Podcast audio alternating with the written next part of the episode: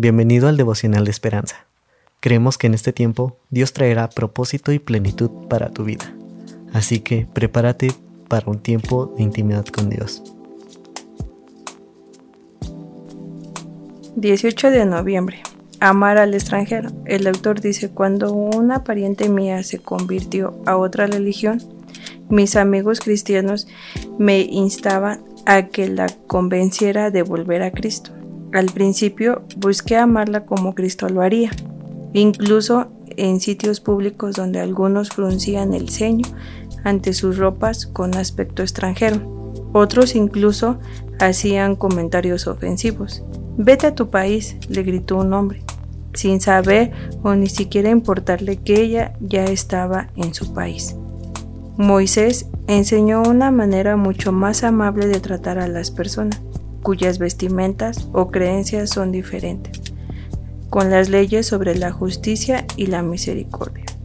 Instruyó a los israelitas, no angustiarás al extranjero, porque vosotros sabéis cómo es el alma del extranjero, ya que extranjero fuiste en la tierra de Egipto. Éxodo 23:9. Esto se repite en Éxodo 22:21 y Levítico 19:33. El edicto expresa el interés de Dios por todos los extranjeros, personas vulnerables a la discriminación y el abuso.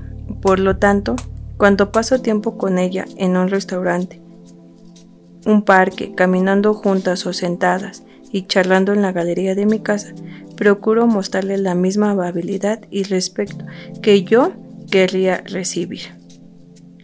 Es una de las mejores maneras de recordar el amor y la gracia de Cristo sin avergonzarla por rechazarlo a Él. Padre, ayúdame hoy a hablarle de ti a un extranjero. Esto habla de que no debemos de discriminar a las personas porque Dios también las ama. Oración. Dios, ayúdanos a ver a todos con los mismos ojos que tú los ves, de amor y agrado. Amén.